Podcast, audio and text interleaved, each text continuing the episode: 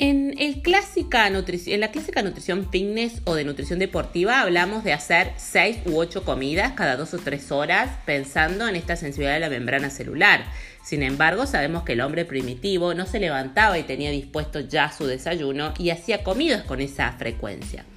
Desde la perspectiva ortomolecular recomendamos entre 3 y 4 comidas diarias, la suplementación de entre 3, 6 y 15 principios activos según el paciente y decimos que mientras comemos también nos oxidamos, mientras respiramos también nos oxidamos. Esto es una premisa general investigada, la teoría del envejecimiento a través de los radicales libres por una bióloga argentina.